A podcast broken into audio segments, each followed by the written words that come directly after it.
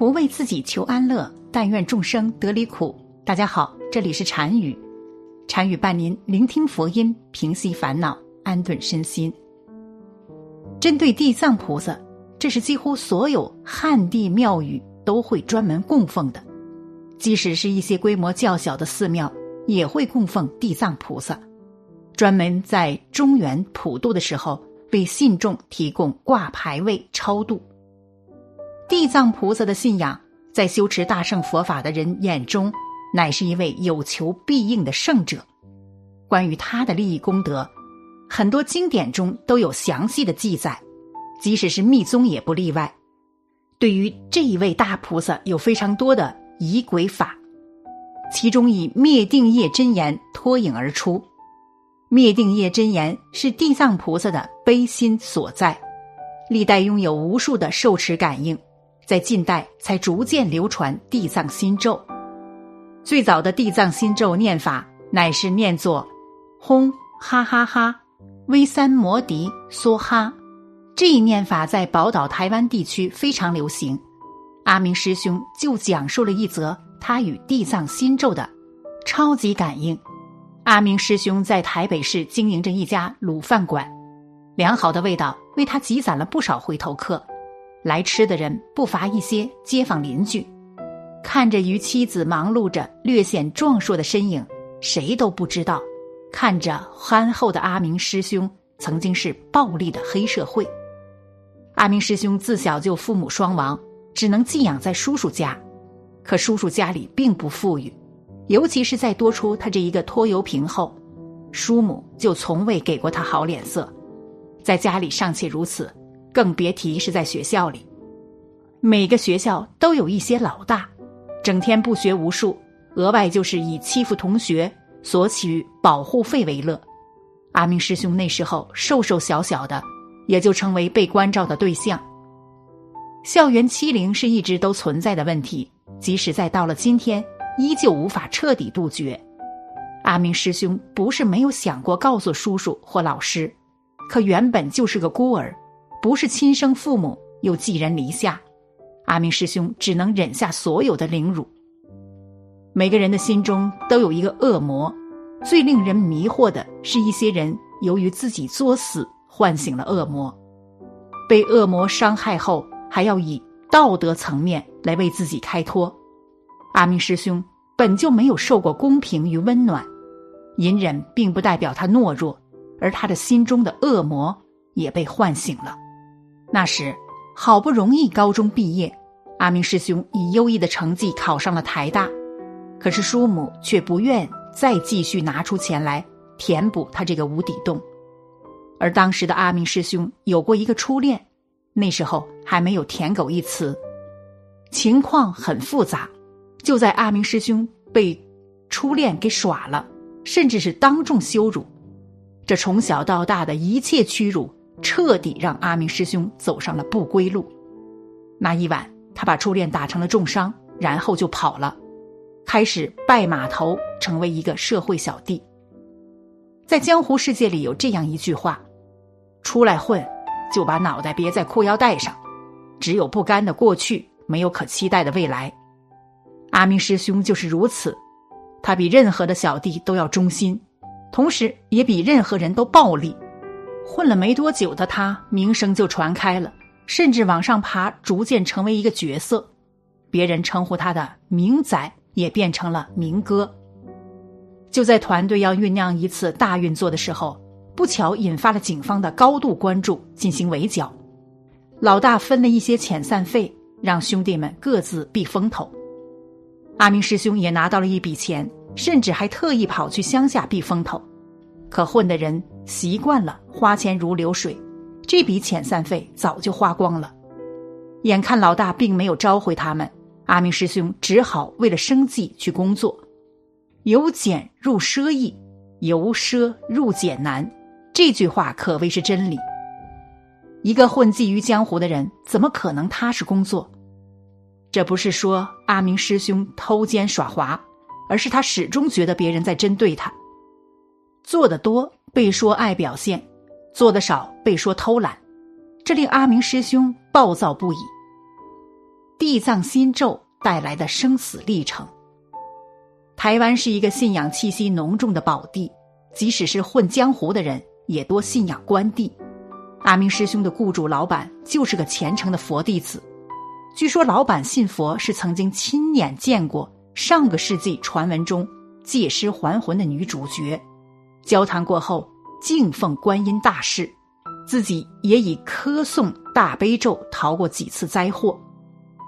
信佛后就喜欢经常到寺庙里布施，老板也常常会对被自己雇佣的阿明师兄等员工说教，可阿明师兄却不信那一套，他信关帝。是敬佩忠义，不是来听因果报应。如果真有因果报应，那些欺负自己的人行的就是恶事，怎么不见报应到他们头上？有些事还得是自己亲力亲为。老板自然不知道阿明师兄他们的想法，可有一次供养寺庙生活用品时，就叫上了手底下的员工去搬运，而这次偶然的到寺庙供养，却是改变了阿明师兄的命运。在高僧传或一些清明笔记中，都记载过一些高人的神意，如道济禅师疯疯癫癫，却能在适当的时刻为人指点迷津，这不是现代社会的普罗大众能相比。现代社会提到僧人，除了极少数的以苦行戒律为人敬佩的外，大多数都有一种轻视，原因是名不副实，与贪财好色的俗人无别。供养他们，也真的只是看在佛陀的面子上。老伴儿带阿明师兄去的寺庙，只是乡下的一间小庙。就在搬运生活用品的时候，有位师傅能够察言观色，既非常善于相面，从面相上就能断言出一个人的凶吉。同行的人都被这位师傅说的准确无比，连是否成家、有没有儿女、父母健在等。都断得一清二楚。阿明师兄被勾起好奇心，也让这位师傅相面。这位师傅也准确的说出了他父母双亡、六亲无靠的身世。到阿明师兄问运程时，师傅只是回答让他多行善事，免得太阳落山一片黑。其实所谓的问运程，是阿明师兄存有的一点私心。他原本就是个平凡人。任人欺负他，只是浪迹江湖的那段时间，才是他人生中最快乐的时候。如今避风头工作回归平凡，让他心有不甘。师傅的回答令阿明师兄心中非常不爽，甚至问候了师傅家属无数次。当师傅转入大殿出来后，又交给他一本经书时，心里的问候更加强烈了。阿明师兄。只好推脱说自己不会念经。师傅想了想，翻开书教他念一句地藏心咒，说：“如果阿明师兄想前途无量，就念这个，心中所想就会如愿。如果不是验证过师傅相面的能力，阿明师兄绝对会把他当做招摇撞骗的骗子。可师傅的最后一句话，仿佛一种魔力。”让阿明师兄接受了下来，接受的原因就是他心中的不甘。那个时候，内地几乎没有修诵地藏心咒的人，绝大多数者修诵的都是灭定业真言，甚至会在一些论坛交流心得。对于这些，阿明师兄是一无所知的，他只知道看面相的和尚说这个咒语有利于他念就行了。然而理想很丰满。现实很骨感，阿明师兄并没有任何前程可言，喝酒吃肉玩女人都是江湖人的常态，唯一会的咒语也只是设想中日后能够让自己混得更好的帮助。虽然并不知道咒语是个什么意思，不幸的消息还是传来了，他的老大被干掉了，所发展起来的堂口也被警方一锅端，树倒猢狲散，这令阿明师兄心中很难受。但如今自己也只能龟缩在乡下避风头。阿明师兄饶是如此想，心中更是郁结不已。加上来自平凡生活中的其他压力，他终于开始做噩梦。噩梦里出现的都是那些曾经欺负过他的人。人在没有休息好，会特别憔悴。阿明师兄也是一样，经常走神。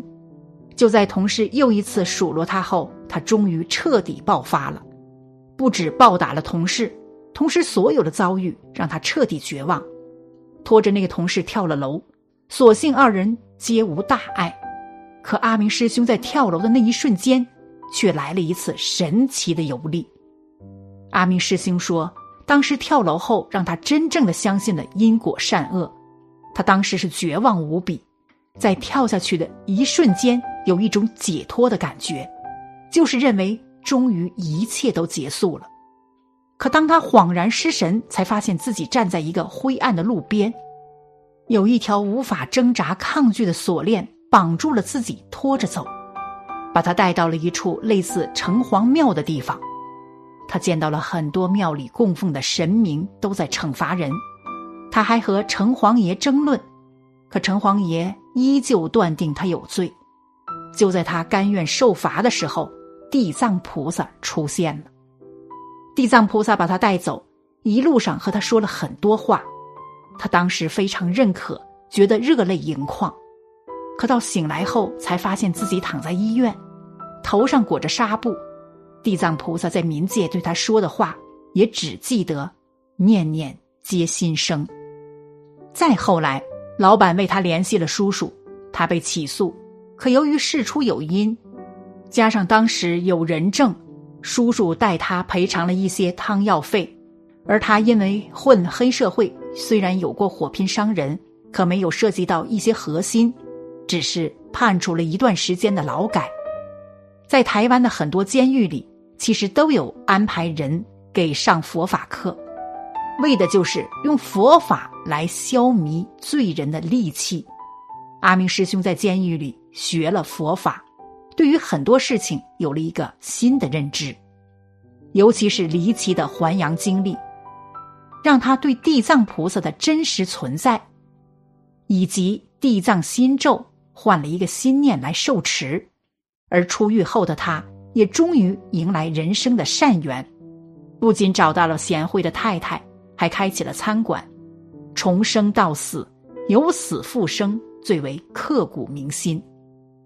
从阿明师兄的经历中可以看出，念地藏经心咒的功德是很多的，也是能给大家好多的启示。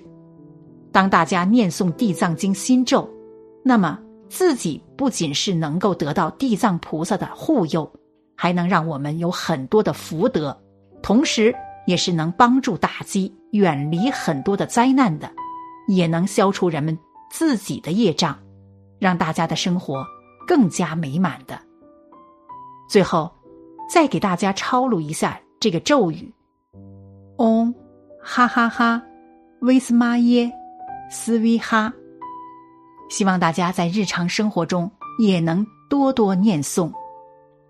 好了，本期的视频就为大家分享到这里，感谢您的观看。